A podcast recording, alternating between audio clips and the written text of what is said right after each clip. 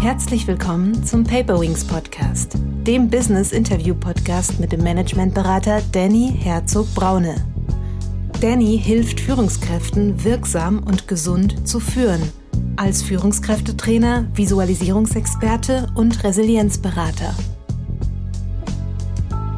Und wenn wir jetzt beispielsweise mal das Thema Leidenschaft nehmen, dann höre ich Leidenschaft immer dann, wenn meine Stimme wirklich auch mal ein bisschen höher geht. Ich will was betonen. Ich gehe mit der Stimme, es ist mir wichtig. Ja, ich gehe ein Tickchen hoch. Ein und dieselbe Person, ein und dieselbe Situation. Und trotzdem gibt es stimmlich Potenziale nach unten.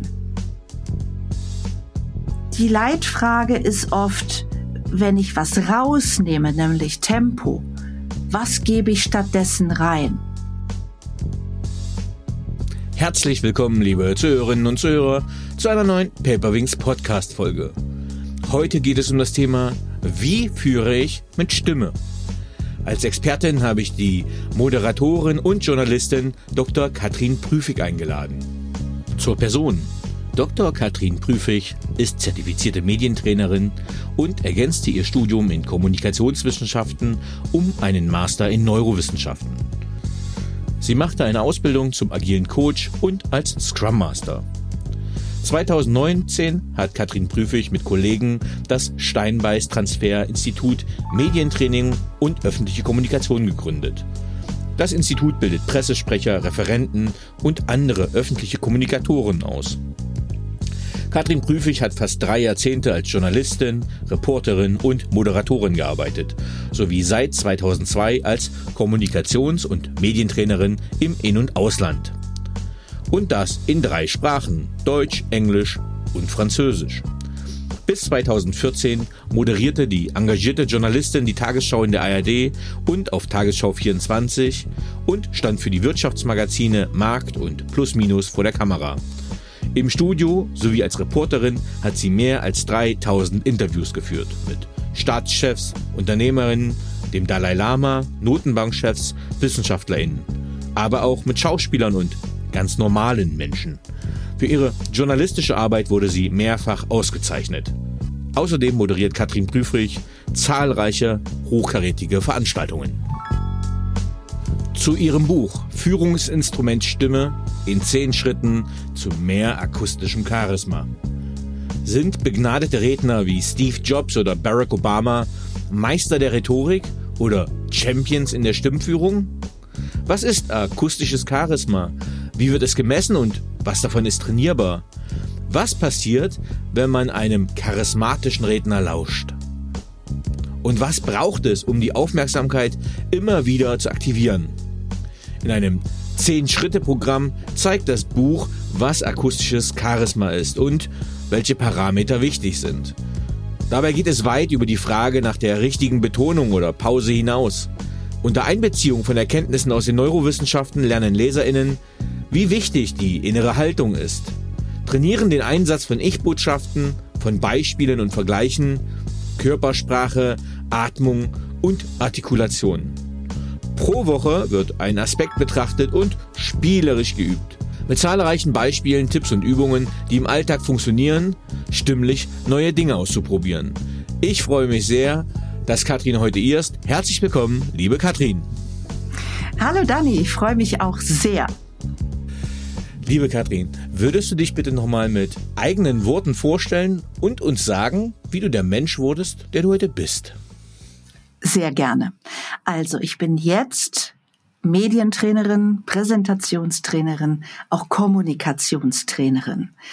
Ich war vorher über 20 Jahre auch äh, Journalistin. Ich habe die Tagesschau am Vormittag moderiert, auf Tagesschau 24 und auch Wirtschaftsprogramme moderiert. Und daraus ist natürlich ein Teil meines jetzigen Einsatzes auch entstanden. Ich bin äh, angesprochen worden im Sinne von, ah, ich habe da einen Medienauftritt, ich habe da ein Interview. Können Sie mir nicht sagen, worauf ich achten soll? So, nun bin ich schon 20 Jahre Medientrainerin, arbeite auf Deutsch und auf Englisch, arbeite mit Einzelpersonen oder auch mit Gruppen und arbeite digital und in Präsenz. Und aus diesem Mix ist jede Woche, das kannst du dir vorstellen, jede Woche ein bisschen anders, jede Woche neu. Und ich lerne auch jede Woche was über Branchen, Geschäftsmodelle, Themen, äh, selbst noch was dazu. Und das finde ich großartig. Ähm, das ist ja auch sehr spannend, weil wenn man deine Vita so liest, dann ist das ja wirklich ein, ein bunter Mucks, äh, bunter, bunter Mix, entschuldige, äh, du bist ein Agile Coach, du bist Scrum Master, also du hast auch schon scheinbar viel erlebt in deinem Berufsleben an Ausbildungen. Na, ich bin jedenfalls immer offen dafür, noch was Neues dazu zu lernen. Und wenn du jetzt den Agile Coach ansprichst, dann klingt es erstmal so, ach, was hat denn das mit Medientraining zu tun oder mit anderen? Es hat sehr viel damit zu tun und es ist auch in den Unternehmen sehr gefragt, dass jemand mit diesem Hintergrund, mit agilen Methoden, arbeiten kann und auch Lernprozesse letztlich bei den Teilnehmenden, bei den Coaches äh, noch anders anstoßen kann. Und der Scrum Master, ich weiß nicht, ob bekannt ist, was das eigentlich ist. Es ist ja auch eine Art Moderatorenrolle in bestimmten Prozessen, in Innovationsprozessen, in Change-Prozessen in Unternehmen. Und der Scrum Master hat als Hauptaufgabe eben auch Moderation und Kommunikation, auch wenn damit nicht die Bühnenmoderation an sich gemeint ist. Und deshalb ist es sehr benachbart, hat mich sehr interessiert und ich freue mich, dass ich da jetzt auch die Ausbildung abgeschlossen habe ähm, das finde ich ein finde ich ein super Impuls. Ich schreibe gerade einen Beitrag zu einem Buch ähm, und da geht es um die moderierende Führungskraft. Und da hast du gerade so perfekt die Brücke geschlagen, weil ich behaupte, wenn wir Verantwortung zunehmend delegieren, es immer weniger Führung braucht, weil es mehr in die Selbstorganisation geht, dass man zunehmend mehr Moderationsfähigkeiten braucht, nämlich um Teams und interdisziplinäre Teams und interkulturelle Teams zu moderieren. Von daher finde ich deinen Impuls äh, super wertvoll und auch zu coachen, Dani. Nicht? Ich bin als Führungskraft ja überhaupt nicht mehr zeitgemäß, wenn ich nur sage, tu dies, mach das und lass jenes, sondern ich, ich coach, ich befähige meine Mitarbeitenden, mein Team und genau wie du sagst, ich moderiere Prozesse, aber ich kontrolliere sie nicht und schon gar nicht gehe ich groß ähm, dann auch ins Detail in der alltäglichen Arbeit rein. Ja, was motiviert dich eigentlich und was treibt dich in deiner Arbeit an? Mich motiviert äh, zum einen das, was ich eben schon angedeutet habe, dass ich eine große Vielfalt an Branchen kennenlerne, eine noch viel, viel größere Vielfalt an Menschen kennenlerne. Und diese Menschen, mit denen ich arbeite, öffnen sich sehr es ist also eine sehr vertrauensvolle Zusammenarbeit und ich, ähm, du siehst mich jetzt nicht schmunzeln, aber ich schmunzele gerade. Ich höre dich schmunzeln. weil das ein so großes Geschenk ist, äh, in kürzester Zeit in ganz vertrauensvolles Miteinander zu kommen. Zum Teil ja auch, weil wir reden über, über Auftritte, über Präsentationen, über die Art und Weise, wie ich spreche. Das ist was sehr Persönliches. Und da eben ganz offen mit den Coaches zusammenzuarbeiten, das ist ähm, eine, ein Riesengeschenk. Ähm, für die Zuhörenden, normalerweise ist das eine, so eine Art Videokonferenz, aber ich mache immer das Bild aus, damit ich mich auf die Stimme konzentrieren kann. Und jetzt merke ich das auch schon, ne, wie Katrins Stimme sehr warm ist und sehr angenehm ankommt. Und da merkt man, oder merke ich schon, welche Auswirkungen Stimme auf uns hat.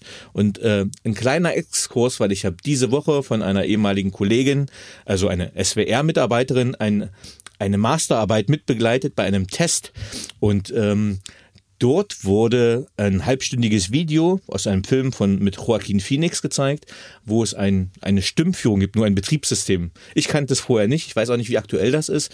Und danach ging es darum, ähm, die Zuhörenden, da ging es vor allem eigentlich Zielgruppe Männer, äh, zu fragen, wie diese Stimme ankommt und was das für einen Einfluss hat. Und ich will nicht spoilern, es hat einen großen Einfluss gehabt und deswegen finde ich dieses Thema heute auch so wichtig. Äh, jetzt in fast 100 Folgen Paperwings Podcast haben wir das Thema noch nie gehabt und deswegen freue ich mich umso mehr, dass du heute als Expertin da bist. Mhm. Ähm, aber vielleicht kannst du ein bisschen was noch ganz kurz auch zu deinem Buch sagen, bevor wir in die Praxis tauchen. Ähm, wie wichtig ist Stimme und welchen Einfluss hat das auch auf eine Führungskraft? Ja, und das habe ich natürlich nicht persönlich wissenschaftlich untersucht. Da beziehe ich mich auf eine Vielzahl von Studien aus den letzten 20 Jahren, die alle zu einem Schluss kommen. Mhm. Charismatische Führung ist ohne charismatische Sprechweise kaum möglich. Mhm. Wir brauchen unser Führungsinstrument Stimme sowieso schon. Und wenn wir jetzt über das digitale Miteinander reden und die digitalen Kanäle, auf denen äh, Mitarbeiterführung, Mitarbeitendenführung stattfindet, dann ist es noch mal wichtiger. Denn du weißt, wir wissen alle, was haben wir denn äh, in Teams oder Zoom oder WebEx-Meetings? Wir haben irgendwo kurz unterhalb des ersten Knopfes äh, sozusagen endet das Bild. Wir haben im besten Falle ein Gesicht, das zu uns sprechen kann und wir haben die Stimme. Und die müssen wir noch besser einsetzen. Wir müssen unsere Potenziale da noch besser nutzen. Mhm. Für wen ist dein Buch gedacht? Das ist im Schäfer-Pöschel Verlag entschieden, heißt Führungsinstrument Stimme. Und wem würdest du das empfehlen? Wer ist die Zielgruppe?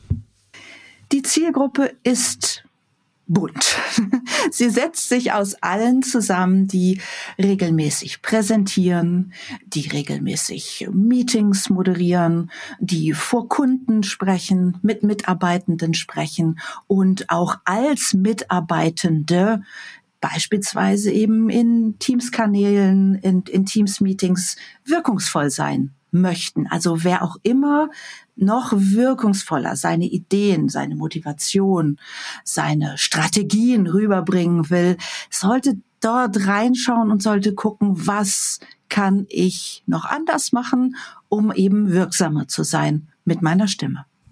Mhm. Ähm, die geschulten Podcast-Hörerinnen von mir äh, werden wissen, dass jetzt mein Hauptteil kommt. Ähm, aber im Vorgespräch haben wir gesagt, äh, Danny, lass uns da jetzt nicht in die Theorie gehen, lass uns da in die Praxis geben. Und jetzt gebe ich ungewohnterweise äh, das Zepter einfach mal an dich weiter und sage, was würdest du jetzt mit mir machen als Medientrainerin? Ich würde mich mit dir aufwärmen, stimmlich. Und das mhm. kennst du aus deinem Gesangsunterricht. Was, was macht ihr da zum Aufwärmen? Wie klingt das? Ja, das sind, ähm, wir fangen mit bestimmten Übungen an. Und je nachdem, was meine Lehrerin dann quasi gerade für ein Ziel hat als nächste Übung, muss ich zum Beispiel mal einen Ton ganz, ganz leise singen oder hauchen und dann so aus einer Bauchfellatmung rauspressen. Dann gehen wir sowas wie Tonleiter und Dreiklänge durch äh, mit Klavier und manchmal machen wir einfach nur 20 Minuten Atemübungen, dass man, dass ich danach eigentlich fast ohnmächtig werde, ähm, weil es so anstrengend ist, obwohl man da nur steht und atmet. Aber äh, es ist krasse Körperarbeit teilweise. Das ist es auch und ich äh, bewundere das, was ihr da macht. In den Bereich Gesang habe ich mich noch nicht vorgewagt. Meine Tochter meint auch, ich sollte das besser lassen. Ähm, aber vor wichtigen, vor wichtigen Sprecheinsätzen vor einem wichtigen Pitch, einer Präsentation, einer Ansprache an die Belegschaft. Könnten es doch die zwei Minuten sein, dass ich mein Stimminstrument etwas auf Temperatur bringe und das lass uns doch einmal auch machen zusammen. Denn beispielsweise wir sprechen jetzt am späten Vormittag. Manchmal ist die Stimme da noch nicht so frei von der Nacht. Äh, da lohnt es sich zum Beispiel, jetzt einmal auf dem sogenannten Eigenton, auf der Indifferenzlage ein bisschen zu brummen. Und bei mir klingt das so.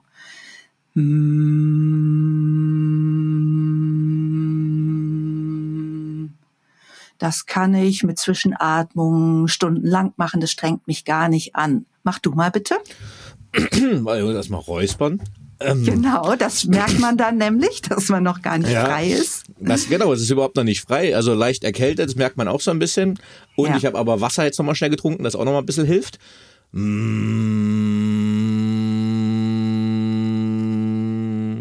Ja, Wunderbar. Das also mal 30 Sekunden durchhalten und dann wissen wir, okay, Stimme, Kehlkopf ist relativ frei, der Schleim ist raus. Dann zweite von drei Übungen, gerade für Frauen sehr, sehr wertvoll. Wir klopfen mit den Fäusten, ich weiß nicht, ob man das jetzt hören kann, vielleicht ein bisschen auf mhm. den Brustkorb. Das ist die sogenannte Affentrommel. Die Übung ist im Buch auch beschrieben. Wir lockern also durch lockeres Klopfen sowohl den Kehlkopf als auch die Halsmuskulatur. Und ich glaube noch mal ein bisschen länger. Also wir lockern. Und im dritten Schritt, wenn du magst, gehen wir mal in Richtung Lippen und Mund. Und da ist das Mindeste, was wir machen können, um die Lippen auch wirklich äh, agil zu machen, mhm. dieses Schnauben, das wie ja. so ein Pferd.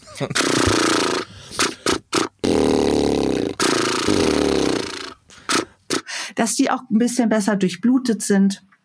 Und dann kann es losgehen. Das ist jetzt ein absolutes Minimalprogramm, von dem ich sage, komm, die 90 Sekunden, vielleicht zwei Minuten, die sind es doch wert, ähm, bevor es wichtig wird. Und jetzt wird's wichtig bei uns, Danny. Mhm. Ach so, das war die Überleitung für mich. Genau. ähm, ja, äh, ich wusste nicht, ob ich jetzt äh, genug warm bin oder ob du das, ob du noch weiterführst. Aber gut. Ähm, was sind denn die wichtigsten Bausteine für eine charismatische Sprechweise? Da sind wissenschaftlich verankert äh, inzwischen 16. Die würde ich jetzt hier gar nicht auffächern wollen. Lass uns erstmal schauen, charismatische Sprechweise, worauf gucken wir da, was sind die Säulen? Und das ist die Säule Kompetenz, es ist die Säule Selbstbewusstsein und es ist die Säule Leidenschaft. Aus diesen dreien setzt sich akustisches Charisma zusammen. Und wenn wir jetzt beispielsweise mal das Thema Leidenschaft nehmen, dann höre ich Leidenschaft immer dann, wenn meine Stimme wirklich auch mal ein bisschen höher geht. Ich will was betonen. Ich gehe mit der Stimme, es ist mir wichtig. Ja, mhm. ich gehe ein Tickchen hoch. Leidenschaft sind auch einzelne betonte Wörter. Also wir müssen auf die Stimme achten. Ja, einzelne betonte Wörter. Wenn wir in den Kompetenzteil schauen, ist es, äh, was völlig zu kurz kommt, also dem könnte man einen eigenen Podcast widmen, ist es der hörbare Punkt. Ich sag etwas und dann mache ich meinen Punkt. Gern gefolgt, du merkst es auch von einer Sprechpause. Diese beiden Punktpause kommen viel, viel, viel zu kurz und mhm. erst recht hier im digitalen Miteinander. Mhm. Wir trauen uns das gar nicht mal innezuhalten. Und es wäre ein solches Kompetenzsignal und Struktursignal. Es wäre wunderbar und wertvoll. Hm. Ähm, jetzt mache ich natürlich gleich die Gegenthese auf. Jetzt sage ich, Mensch, Charisma kann ein Indikator für Erfolg sein. Äh, wir haben gerade von einer charismatischen Stimme gesprochen. Jetzt schaue ich auf unsere äh, auf unseren amtierenden Bundeskanzler und auf unsere vorige Bundeskanzlerin, also Olaf Scholz und Angela Merkel. Und dann sage ich, Moment mal, sind die denn charismatisch? Sprechen die denn, wie eine Medientrainerin das sagen wollte? Und wie kommen die dann zum Erfolg? Ja, da wirst du überrascht sein. Also Olaf Scholz ist natürlich sicherlich nicht das Top-Beispiel für Leidenschaft. Ja, da fehlen leidenschaftliche Signale in der Stimme. Wir können auch später nochmal darüber sprechen, wie können die denn da reinkommen. Mhm. Ähm, Olaf Scholz hat aber sehr wohl, und wir haben ihn ja auch ähm, mit dem Algorithmus begleitet. Mein Kollege und Freund Professor Oliver Niebuhr hat einen Algorithmus entwickelt, der eben stimmliche Signale misst und die einzelnen Bausteine von Charisma eben auch nachweist und, und zerlegen kann. Und Olaf Scholz hat über den Wahlkampf hinweg auch in den TV-Triellen zwar nicht furchtbar viele Leidenschaftssignale gesendet, zugleich hat er Selbstbewusstseinssignale und Kompetenzsignale gesendet. Selbstbewusstsein ist zum Beispiel auch, ich strukturiere meinen Sprachfluss. Ja, der hat kleinere Päckchen bevor ich dann den anderen Gedanken dranhänge. Und er kommt eben auch zu einem kompetenten Punkt. Mhm. Ähm, wenn ich mir, also ich bin tatsächlich ein großer Freund von Reden und auch von politischen Reden. Und ja, wenn ich mir da so welche aufrufe, also ich denke jetzt mal so, die allerersten, die mir so einfallen, sind so Winston Churchill, äh, damals seine Rede quasi als Aufruf gegen Nazi-Deutschland zu kämpfen. Äh, also ich fand die einmal rhetorisch gut und ich fand sie auch gut gesprochen. Ähm, dann denke ich so an Barack Obama, den ich auch einfach bei David Letterman, wenn der da sitzt, wo ich dann sagen kann, ich verliebe mich da jedes Mal wieder neu in den Mann, weil der einfach so eine Ausstrahlung hat oder wenn er beim ähm, Dinner, diese Dinner-Speech, die er dann vor dem Parlament hält oder vor Gästen, wo ich sage, das ist humorvoll, das ist charismatisch. Oder aber ich schaue mir auch gerne einfach noch die Videos an, die auch bei LinkedIn immer wieder gern geteilt werden, von Steve Jobs Was zeigen uns diese Beispiele äh, bezüglich akustischem Charisma? Steve Jobs, Barack Obama sind beide Superstars im akustischen Charisma und das sagt jetzt nicht nur ich, das sagt auch der Algorithmus, der ja als Durchschnittsohr viele, viele, viele tausend Feedbacks und Stimmen auch schon ausgewertet hat. Also die auf der Skala von 0 bis 100 liegen Steve Jobs und Barack Obama regelmäßig äh, jenseits der 90 also mit mhm. richtig, richtig guten Werten. Und die haben eben, und das ist interessant, weil Steve Jobs zum Beispiel, der hat eine recht hohe Stimme. Mhm. Der liegt vielleicht sogar da ungefähr, wo ich liege. Also von der, mhm. von der Zahl, von der Herzzahl ist es, äh, geht das in Frauenbereiche hinein was ja eigentlich ein Minuspunkt wäre. Nur was macht er mit dieser Stimme? Er schöpft sie nach unten ganz doll aus. Er macht die guten Punkte. Er schöpft sie aber auch nach oben und in puncto Lautstärke und Dynamik und Sprechtempo aus. Also er kompensiert über viele andere Bausteine äh, dieses, die relativ hohe Stimme. Und jetzt hast du Barack Obama angesprochen, der äh, eben auch ja, also ich verliebe mich auch jedes Mal wieder. Und hier kommt, möchte ich dir was erzählen, was mich überrascht hat oder auch nicht. In seiner Biografie schreibt er, er musste da ganz viel lernen. Also er hat mhm. nicht von Anfang an gute, charismatische Reden gehalten.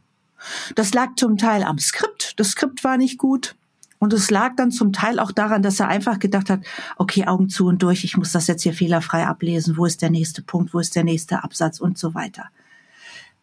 Und für ihn war es eben auch ein Prozess im Wahlkampf. Er hatte auch gute, gute Coaches und hat sich da entwickelt. Ja, ich wollte gerade sagen, es gab ja diese legendäre Rede, da war, glaube ich, noch die Gouverneur von Illinois, wo er sich um das Präsident, Präsidialamt beworben hat innerhalb der Demokraten, wo er eigentlich noch ein Underdog war, aber ja als Underdog plötzlich mit seiner Rede die Leute so mitgerissen hat und natürlich auch ähm, ein griffiger Slogan. Wäre auch immer spannend, was du da sagst. Also dieses Yes, we can. Äh, mhm. Ich nehme auch gerne Donald Trump als Beispiel. Ähm, auch wenn er jetzt nicht populär ist, aber in einem letztens hatte ich ein Seminar und da habe ich gesagt, naja, er hat halt rein rhetorisch diesem, diesem Make America Great Again, dieses Wiederholen von Botschaften rein rhetorisch immer wieder die Leute erreicht, ob das jetzt wünschenswert ist oder nicht. Was würdest du zum Beispiel in einem Vergleich sagen, äh, jetzt nicht politisch, sondern rein charismatisch und als Sprecher Trump und Obama, was verbindet die und was unterscheidet die? Es verbindet sie eine äh, sehr einfache Sprache da, wo einfache Sprache gebraucht wird. Also was ich damit sagen will, ist, wenn ich ein breites Publikum erreichen will, dann ähm, muss das bitte nicht kompliziert sein, dann darf das kein Schriftdeutsch oder Schriftenglisch sein, sondern dann sind es auch die einfachen Worte, nicht die doofen unbedingt, sondern aber die allgemein verständlichen. Ich hoffe, ich hm. kann mich hier gerade verständlich machen. äh, dann ist es eben ein Yes, we can. Und das auch in der Wiederholung, in der Wiederholung, in der Wiederholung. Wiederholung ist ein guter Beitrag, um auch Nachdruck zu schaffen. Ich meine es ernst. Ich sag's nochmal, ja, bei meiner Tochter. Räum dein Zimmer auf. Hat das funktioniert? Also ich bin da nicht sehr naja, erfolgreich. Na, geht so. ähm, du, du hast eben noch schon mal vorher einen ganz wichtigen Punkt gesagt, den ich gerade hier für, für die Führungskräfte Weiterbildung, Ausbildung ganz spannend finde. Ich habe letzte Woche die Neurowissenschaftlerin Friederike Fabricius hier äh, im Podcast gehabt und dann haben die über ihr Buch gesprochen und da ging es auch um ein Führungskräftetraining, was sie damals bei McKinsey hatte, wo sie gesagt hat, sie sollen die Stimme tiefer machen. Wenn es um charismatische, überzeugende Frauen geht, ähm, was sollten die in ihrer Stimmführung beachten? Äh, das ist interessant. Ich habe ja äh, vor drei Jahren auch noch mal einen Master in Neurowissenschaften gemacht und mich eben da, so komme ich ja überhaupt zu diesem Thema akustisches Charisma. Mhm. Ich habe mich also aus der Hirnforschung dem genähert, was macht charismatische Rednerinnen und Redner aus. So und jetzt sollen Frauen pauschal tiefer werden. Uff mit sowas habe ich immer ein Problem. Mhm. Andererseits habe ich selber einen Weg gemacht von einer recht, äh, also in den letzten Jahrzehnten, von einer doch deutlich höheren Stimme und vielleicht auch spitzeren Stimme und nicht ganz so voluminösen Stimme. Mhm. Das heißt, auch ich habe Stimmtraining genommen, habe mir helfen lassen und habe meine Potenziale ausgeschöpft oder bin dabei, meine Potenziale auszuschöpfen in, in eine mittlere Stimmlage. Mhm. Und das ist doch das Interessante. Also nicht, ich drücke jetzt nicht meine Stimme künstlich nach unten, sondern ich gehe einen Weg über Atmung, Körperhaltung, auch innere Klarheit wenn ich, in, wenn ich ganz klar bin, was ich sagen will, kann ich das auch noch mit mehr Wumms, äh, mit mehr Kraft tun. Ähm, den Weg, der lohnt sich zu gehen. Selbstbewusstsein, ja, also auch psychologische Komponenten, die da reinkommen. Wir beide sprechen jetzt hier zum Beispiel und ich stehe und ich stehe hier wie ein Cowboy auf beiden Beinen ziemlich breitbeinig. Also ich habe echt meinen Anker geworfen und auch das wird man in der Stimme hören. Mhm. Ja, ab, absolut. Also äh, eine gute Übung, die ich ganz gern bei solchen Trainings anwende. Wir haben jetzt vorhin mal so eine Stimmenübung gemacht. Ich mache ganz gern immer diese Power-Posen, ne, dass ich sage, ja. okay, bevor ihr eine Präsentation macht, geht noch mal ins Bad, stellt euch hin, guckt, ob keiner da ist, und dann Arme hoch, glücklich, stolz, Brust raus, Kopf nach oben, aufrecht stehen, Lächeln. Rücken gerade. Ja, und ähm, ja, auch gerade das Lächeln, was du sagst, ich habe ja vorhin gesagt, man hört dich schmunzeln, äh, was ja mhm. erstmal widersprüchlich klingt, weil das ja ja eigentlich ein visuelles Signal ist, aber nein, man hört es äh, auch, wenn jemand lächelt und redet. Und das, all das, was du beschreibst, macht eben im, im Gehirn einen Cocktail von Neurotransmittern, der uns stärkt, der uns Stress abbauen lässt und Nervosität abbauen lässt. Und deshalb ist es so wertvoll. Und lass mich noch eine Sache zum Lächeln sagen. Lächeln macht die Stimme kleiner. Mhm. Und auch dieser Rat geht tendenziell in Richtung der Frauen, die uns jetzt mhm. zuhören. Schaut mal, dass ihr nicht zu viel lächelt. Also es das heißt auch nicht beernst sein, das meine ich nicht. Nur wenn ich ohnehin eine sehr junge, sehr frische, sehr helle Stimme habe, wird die durch Lächeln noch kleiner und heller und junger und frischer. Und da, da müsste man zumindest gucken, wie, wie setze ich das ein. Und heller, jünger und frischer würde jetzt der Gegensatz sein zu führungserfahren und führungsstark, richtig? Ja, ich habe jetzt auch das Wort piepsig einfach mal eher vermieden. Mhm. Wenn ich also eine piepsige, eine zu spitze, äh, helle Stimme habe, muss ich schon an den anderen Charisma-Bausteinen ganz schön schrauben, damit mhm. es ähnlich wirksam ist. Und von daher, und äh, außerdem weiß ich eben auch von vielen mit einer recht hohen Stimme, die damit auch hadern und wo ich dann eben sage, okay, dann geh doch mal den Weg über ein professionelles Sprechtraining mit einer Sprechtrainerin, die das äh, wirklich ganz von der Pike aufgelernt hat. Guck mal, wie du atmest. Guck mal, wo sind denn deine Räume, auch deine akustischen Räume im Mund- und Rachenbereich, die du zu Klangräumen machen kannst. Das wäre dann sozusagen auch nur ein Baustein, aber ein wichtiger Baustein, um daran äh, was zu ändern. Mhm. Du hast dich gerade, äh, hast auch gerade eben nochmal gesagt, du hast dich auch äh, akademisch mit dem Thema Neurowissenschaften beschäftigt und hast einen Blick ins Gehirn mitgeworfen. Wie wirken denn interessante Sprecherinnen und Sprecher in unserem Kopf? Wie Musik. Mhm. Danny, wie Musik. Denn, und das ist eine relativ neue Erkenntnis aus den vergangenen Jahren, gute Sprecherinnen und Sprecher gehen einmal in unsere linke Gehirnhälfte rein, ähm, mit, eher mit den Worten und den Silben. Also links wird tendenziell eher, äh, das ist eine neuere Erkenntnis, die inhaltliche Ebene entschlüsselt.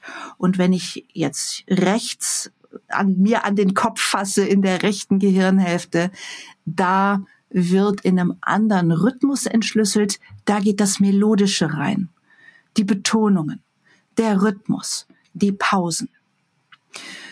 Und das heißt, äh, das, was wir für rechts, für die rechte Gehirnhälfte liefern können, unterstützt die emotionale Entschlüsselung dessen, was wir sagen. Es hilft uns also sehr, wenn jemand nicht nur sagt, Ich freue mich außerordentlich, Sie alle hier zu sehen, denn dann weiß ich nicht so richtig, sind das jetzt nur die Worte oder kann ich ihm oder ihr glauben? Oder wenn jemand sagt, ich freue mich wirklich, Sie hier zu sehen. Mhm. Mhm.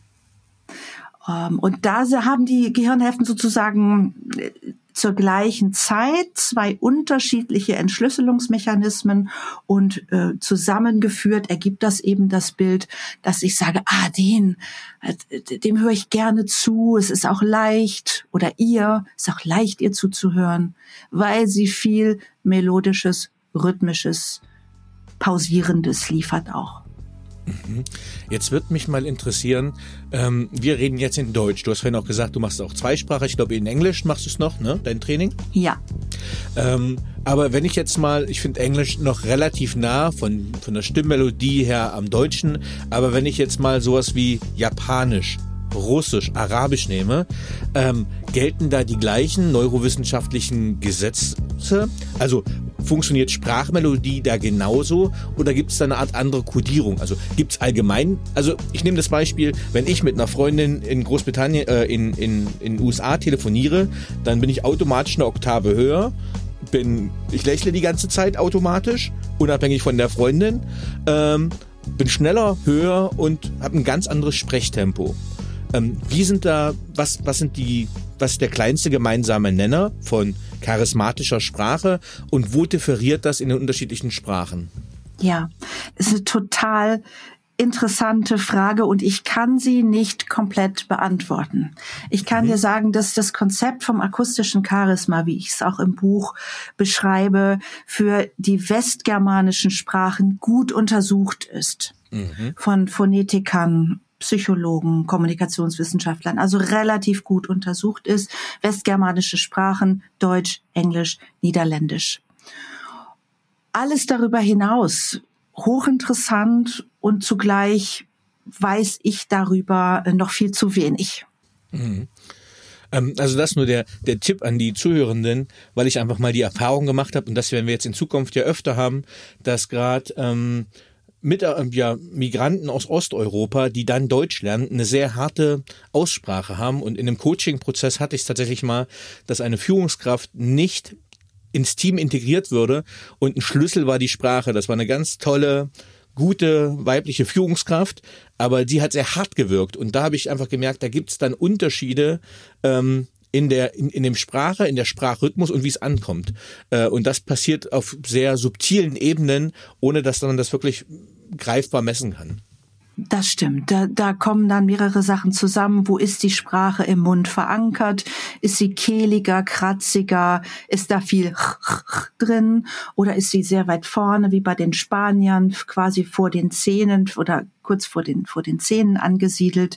Und auch die Länge der Vokale wir, also aus anderem Kontext, äh, auch aus dem Sprechtraining, weiß ich, dass Vokale aus meinem eigenen Sprechtraining, was ich genossen habe, weiß ich, dass Vokale eben die Emotionsträger sind. Und das, was du sagst, auch gerade im mittel- und osteuropäischen Raum, in den slawischen Sprachen zum Teil, kommen Vokale mitunter sehr kurz rüber. Das mhm. ist dann kein O, sondern ein O. Ah ja, genau. Mhm. Und das ist dann für unsere Ohren äh, ja, vielleicht fremd und vor allem eben auf jeden Fall mal so anders, dass wir nicht so richtig wissen, wie wir damit jetzt umgehen können. Ja, vielen Dank auch nochmal für diesen Impuls. Ähm, in eurem Buch dankenswerterweise beschäftigt ihr euch auch mit ja, Wissenschaftlern, Moderatoren, aber auch mit PolitikerInnen. Und das finde ich persönlich als Diplom-Staatswissenschaftler hochgradig spannend. Ähm, als jemand, der auch gerne mal politische Reden hört. Ihr schaut euch unter anderem Olaf Scholz an, Annalena Baerbock, Robert Habeck, Angela Merkel, äh, Ursula von der Leyen. Ähm, und jemand, den ich persönlich zwar mag, aber überhaupt nicht hören kann, ist nämlich Franziska Giffey. Ähm, mhm. Vielleicht könntest du mal ein bisschen was sagen, was die äh, auszeichnet, was sie unterscheidet und vielleicht auch, ob das nur mir so geht mit Franziska Giffey, ob das generelle Gesetzmäßigkeiten gibt, äh, woher das kommt zum Beispiel.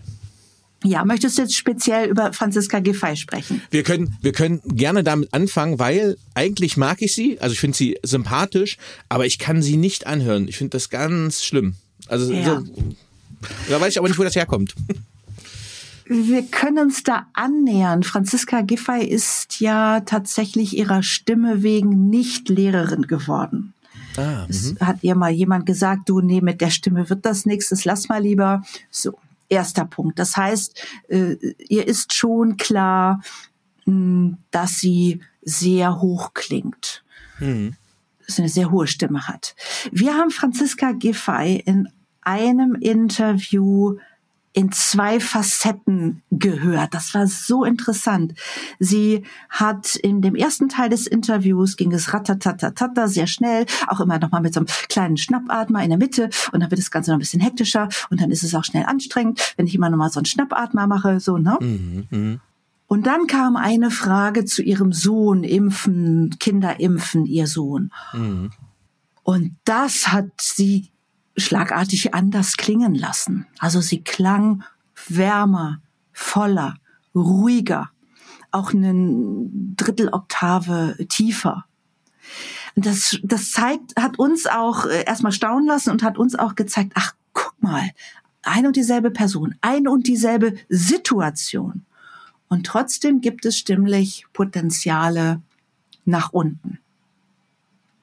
Mhm. Und was die anderen Politikerinnen und Politiker angeht, ah, die haben sicher auch Trainings gehabt, die haben ähm, Medientrainings, Sprechtrainings, Auftrittstrainings. Vielleicht haben sie es auch sozusagen auch kontinuierlich. Wir haben kaum Schnellsprecher unter den Politikern, die viel in der Öffentlichkeit stehen. Ist Schnellsprecher positiv oder negativ oder neutral? Ah, gute Frage.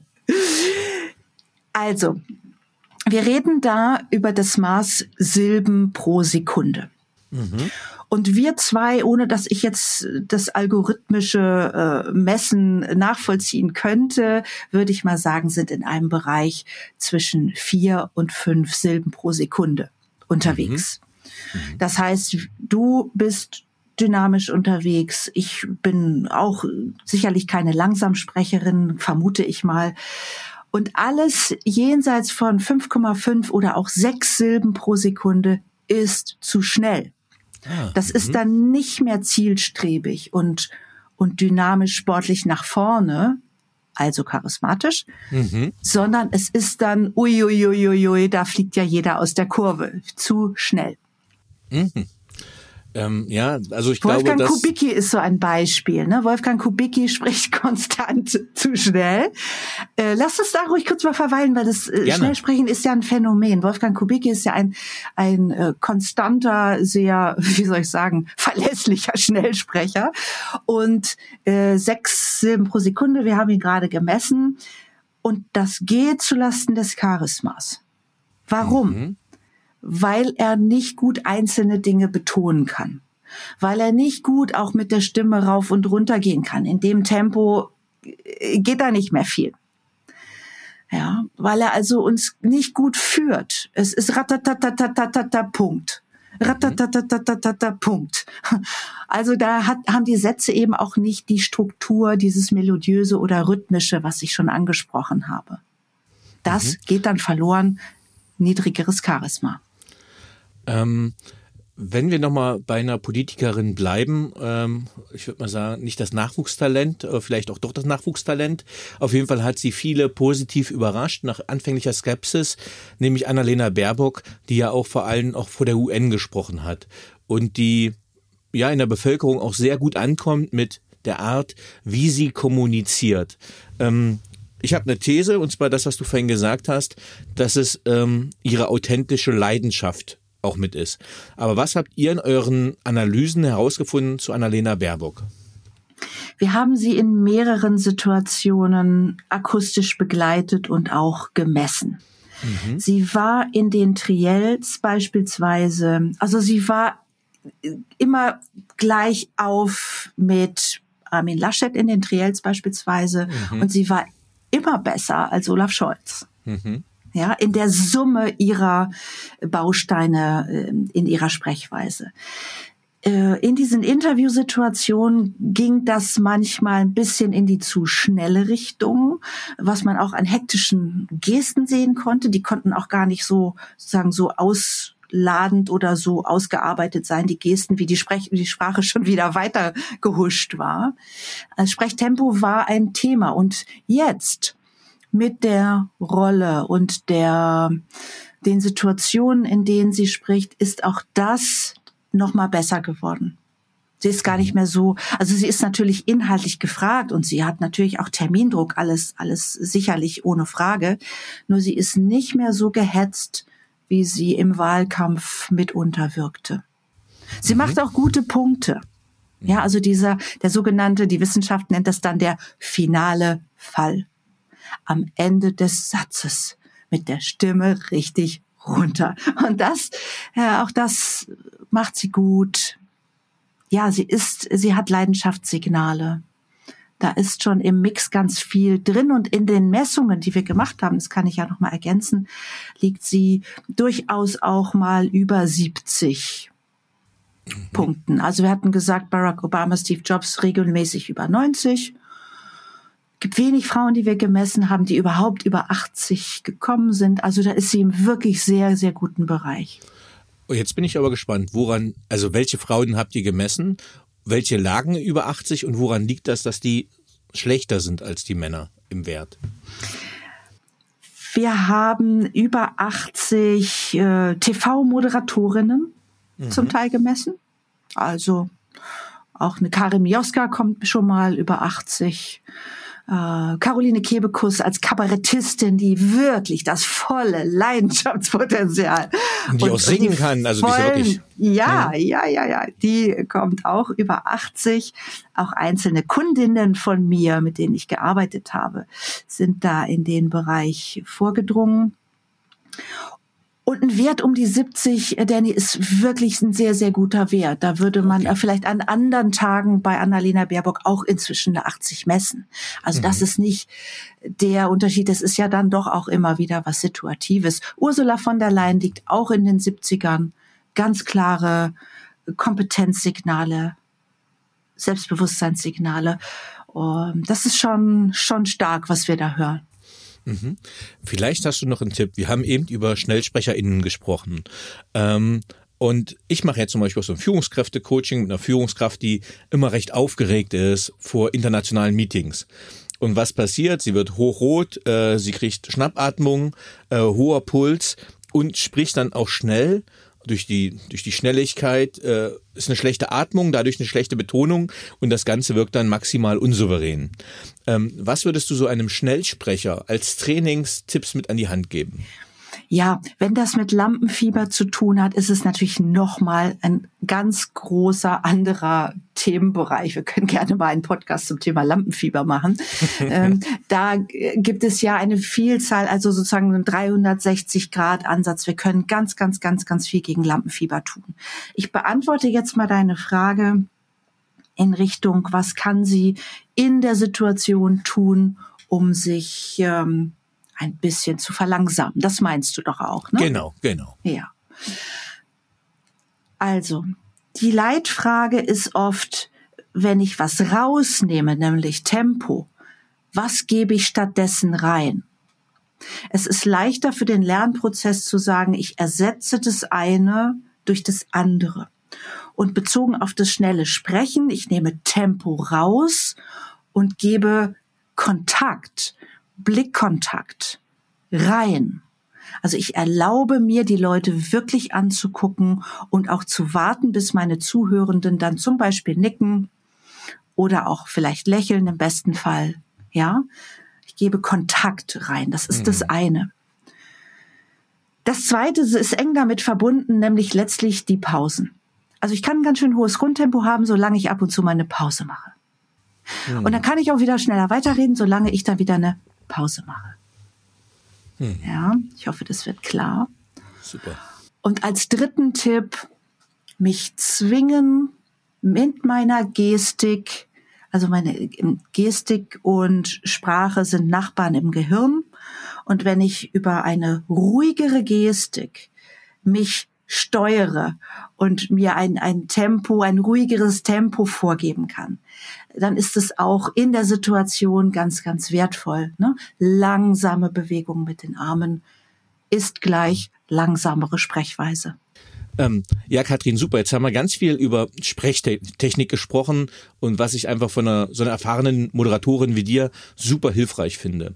Ähm, aber meiner Meinung nach ist ja so, dass wenn die Grundlage nicht stimmt ähm, oder nicht gut ist, ähm, dann ist es, glaube ich, zum Scheitern verurteilt. Also wenn ich so einige wissenschaftliche Bücher nehme, äh, die ich hier liegen habe und sage, lies mal bitte vor, dann kann ich mir vorstellen, dass es auch dir als professionelle Moderatorin schwerfallen wird, so einen Text äh, so rüberzubringen, dass er verständlich, nachvollziehbar und vielleicht sogar auch schön klingt ist.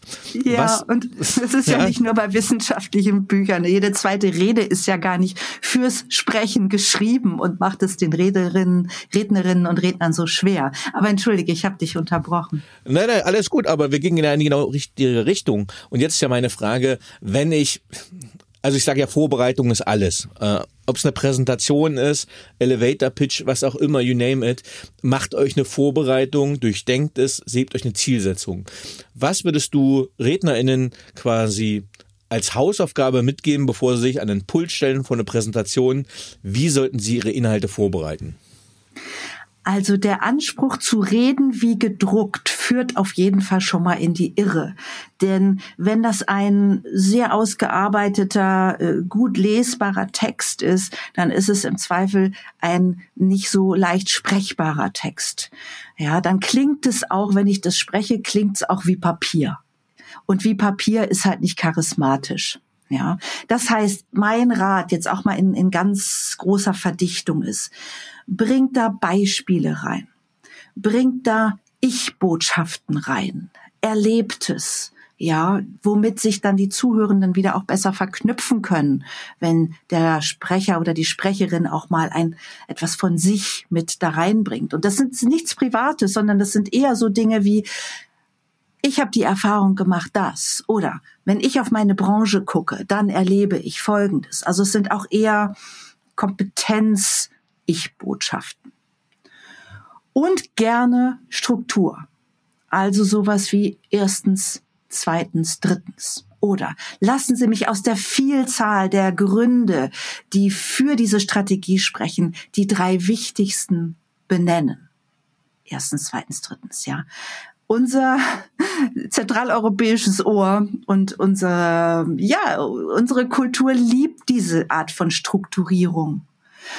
Und sie hilft dann am Ende auch wieder dem Sprachfluss, äh, dass der eben auch strukturiert ist und dass wir bessere Pausen machen und bessere Punkte. Super. Ähm, jetzt wäre meine Abschlussfrage zum Hauptteil eigentlich, wie führe ich mit Stimme? Ich glaube, du hast jetzt gerade eine sehr gute Zusammenfassung gemacht, wie bereite ich den inhaltlichen Teil für eine gute Stimmführung auf. Und wenn wir jetzt gute inhaltliche Vorbereitung so gemacht haben, wie du es gesagt hast, wie führe ich dann in der Umsetzung erfolgreich mit Stimme? Indem ich das, was ich sagen will, auch wirklich fühle und nicht nur auswendig gelernt habe oder hm. nicht nur eben fehlerfrei ablese. Das, da geht zu viel verloren. Ich führe dann gut mit Stimme, wenn ich wirklich dahinter stehe, wenn ich mir erlaube, ja, auch mal einen rauszuhauen. Also das Habeck-Interview im Heute-Journal, wo er dann irgendwo am Ende sagte, nee, Dicker, äh, nee, was hat er gesagt? Er hat gesagt, die fünf Euro nee, kriegst du nicht, den Zehner kriegst nee, du nicht, Alter. Nee, Alter kriegst du nicht, genau. Ja, ja, genau. ja, das ist natürlich nicht politisch korrekt. Und mhm. trotzdem mhm. ist es klar und es hat Kraft und es ist menschlich sympathisch. Also dieses fehlerfreie Perfekte ist kontraproduktiv. Lasst uns aus der inneren Leidenschaft heraus, aus dem Engagement heraus Dinge kommunizieren aus einer Überzeugung heraus. Das hilft ungemein weiter. Wir sind alle nicht nur sachlich faktisch unterwegs und äh, haken Sachen ab und To-Dos und so weiter.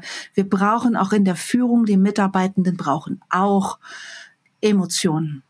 Und die kann ich eben durch eine leidenschaftlich charismatische Sprechweise wunderbar rüberbringen, ohne dass sie zu Lasten von Kompetenz und Selbstbewusstsein gehen. Ne? Wir hatten ja gesagt, Charisma ist Kompetenz, Selbstbewusstsein und Leidenschaft. Super, finde ich, ein super Abschluss. Passt auch zu dem, was du ähm, ja auch gelernt hast, nämlich Agilität, agiles Management. Da geht es ja auch drum. Äh, es geht nicht nur um die Tools, es geht nicht nur um Scrum, sondern es geht um die Geisteshaltung, die dahinter steht. Äh, und das Gleiche dann auf Stimme übertragen. Ja, es kommt auf meine Grundeinstellung, es kommt auf meine Haltung an äh, und dann äh, folgt das Ergebnis dann schon viel leichter. Genau, dann brauchen wir gar keine Technik, ne? gar keine Sprechtechnik. So, ähm, vielen Dank, dass du uns äh, gezeigt hast oder Tipps gegeben hast, wie ich erfolgreich mit Stimme führen kann. Jetzt hätte ich noch ein paar persönliche Fragen an dich. Gerne. Was braucht Führung deiner Meinung nach heute wirklich? Führung braucht, und es schließt unmittelbar an unser Thema an, Führung braucht aus meiner Sicht mehr Emotionen. Ja, wir gerade auf Führen auf Distanz, Führen per Teams, per Zoom, wie auch immer, braucht Raum dafür zu sagen, hey, wie geht's dir denn heute? Und es braucht auch Raum zu sagen, nee, das kann ich jetzt nicht oder das schaffe ich jetzt nicht. Also es braucht mehr Offenheit dafür, jenseits des sachlichen, faktischen, ins Gespräch zu kommen und, und dadurch auch mehr Nähe zu schaffen. Mhm. Dankeschön. Auf welche berufliche Leistung bist du besonders stolz? Ich komme jetzt gerade in dieser Woche aus einem Einsatz in Barcelona, wo ich zwei Tage für einen DAX-Konzern eine Veranstaltung begleitet habe als Coach, also nicht als Moderatorin, sondern als eher Bühnencoach, Präsentationscoach mhm. und das Ganze auf Englisch. Und das sind die Einsätze, die mich glücklich und stolz machen, wo ich sage, ah, da kann ich mit auch mit meinem Englisch arbeiten, da kann ich international arbeiten und äh, das Ganze noch an einem schönen Ort in dem Fall. Das macht mich schon sehr froh und auch ein kleines bisschen stolz. Ja, äh, hohes Maß an Selbstwirksamkeit auch dann in dem Fall, ne? Genau. Sehr schön. Absolut. Ähm, welche Fähigkeit beziehungsweise Fertigkeit möchtest du gerne haben, die du noch nicht hast? Ja, da sind wir wieder beim Singen. Also ich weiß nicht, ob ich das Thema nochmal angehen soll bei dem Dauerfeedback hier zu Hause. Ich habe es erwähnt. Ah nee, lass mal lieber. ähm, ich wäre schon dankbar, wenn ich äh, so singen könnte, dass es mir selbst nicht peinlich ist.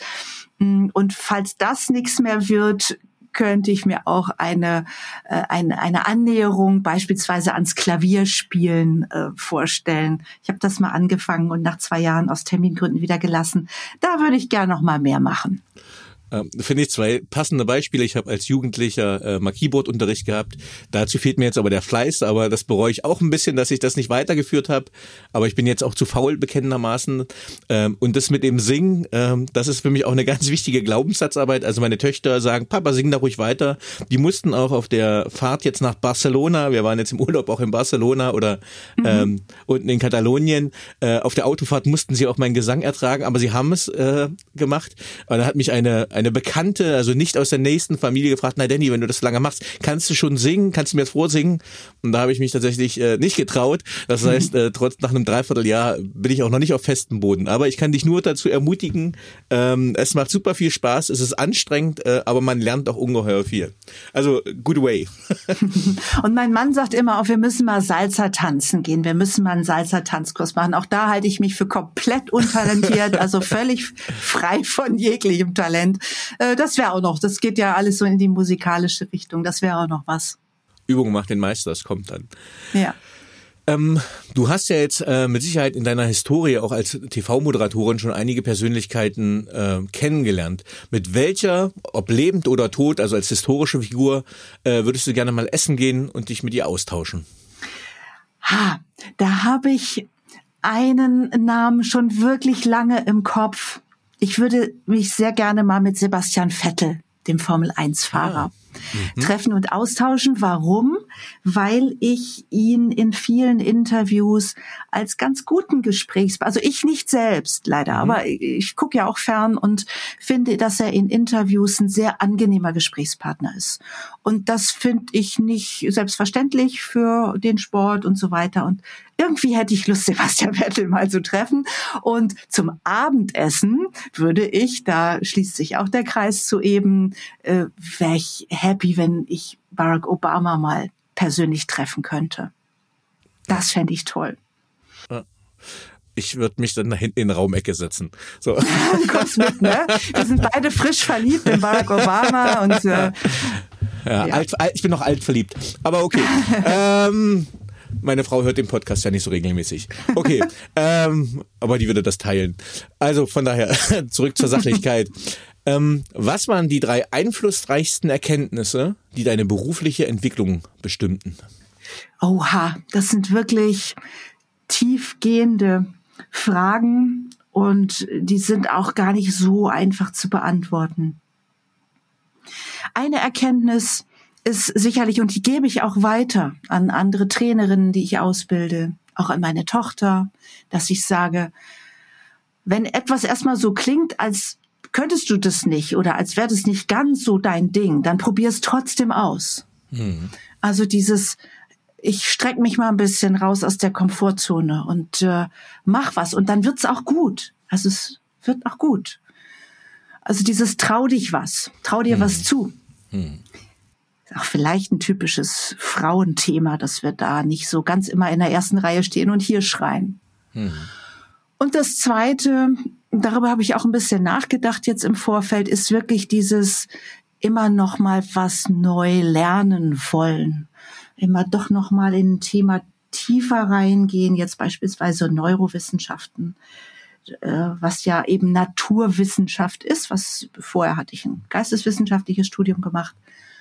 Also lernen wollen, sich reindenken und zum Teil sind es dann ja auch Themen geworden, die mich im Beruf sogar weitergebracht haben. Mhm. Wer waren die drei Menschen, die den größten Einfluss auf deine berufliche Entwicklung hatten? Das war zum einen mein früherer Programmdirektor beim Radio, der gesagt hat, mit der Stimme auf keinen Fall. Du kannst zwar deine Beiträge texten, aber selber sprechen auf keinen Fall. Der, das war natürlich der Tritt in den Hintern, der mich stimmlich dann auch weitergebracht hat und mich zu Training motiviert hat. Ja, und dann auch der Rat, mich nicht alleine auf eine Karriere als Moderatorin zu verlassen. Die hat ja auch irgendwann ein gewisses Verfallsdatum, mhm. sondern immer auch zu gucken, was kannst du altersunabhängig auf Strecke gerne machen? Was möchtest du altersunabhängig auf Strecke gerne machen? In dem Fall war das konkret dann auch, dass ich eben nicht nur Wirtschaftssendungen moderiert habe, sondern auch dafür zum Teil Berichte gemacht habe als Reporterin. Das mhm. war schon mal so ein Schritt zur Seite. Und äh, die Rolle der Trainerin ist es natürlich ohnehin. Äh, das war sicherlich ein wertvoller Rat auch. Mhm. Wenn du die jugendliche Katrin treffen würdest, was würdest du ihr raten? Sei nett zu dir. ja, selbst Nimm dir Zeit, ja, sei nett zu dir, sei geduldig mit dir und glaub an dich. Ja, schöner Impuls. Was möchtest du am Ende von dir sagen können, erreicht zu haben? Das würde ich lieber anderen überlassen, wie sie mich erlebt und gesehen haben. Ich äh, gehe so durchs Leben, dass ich möglichst wenige Menschen unbewusst äh, auch äh, verletze. Ich bemühe mich um große Verbindlichkeit und Integrität und äh, gebe auch einen großen Vertrauensvorschuss in ganz viele Situationen. Ähm, damit bin ich bisher gut gefahren. Und wenn andere das auch sehen in mir, dann würde mich das glücklich machen. Mhm. Und wir kommen zur letzten Frage. Hast du ein Lebensmotto? Und wenn ja, wie lautet es? Carpe diem, nutze den Tag. Tatsächlich schon seit vielen, vielen Jahren. Irgendwann hatte ich es mal geändert, weil Carpe diem ja auch stressig sein kann. da habe ich, äh, ich weiß gar nicht mehr, was ich da, aber das andere habe ich mir nicht geglaubt. Also bin ich zu Carpe diem wieder zurückgegangen. Ja, vielen Dank für diesen Aufruf, äh, vielleicht auch für die Zuhörenden jetzt in den Tag, die den Podcast dann ähm, durchgehört haben. Äh, nutze den Tag, nutze die Stimme. Kathrin, vielen lieben Dank, dass du uns gesagt hast, welche Auswirkungen hat Stimme, wie kann ich Stimme modulieren, wie kann ich authentisch wirken, wie kann ich charismatisch wirken. Vielen Dank für dieses unterhaltsame Gespräch. Danke dir, Danny. War für mich sehr schön und sehr stimmig. Tschüss. Tschüss.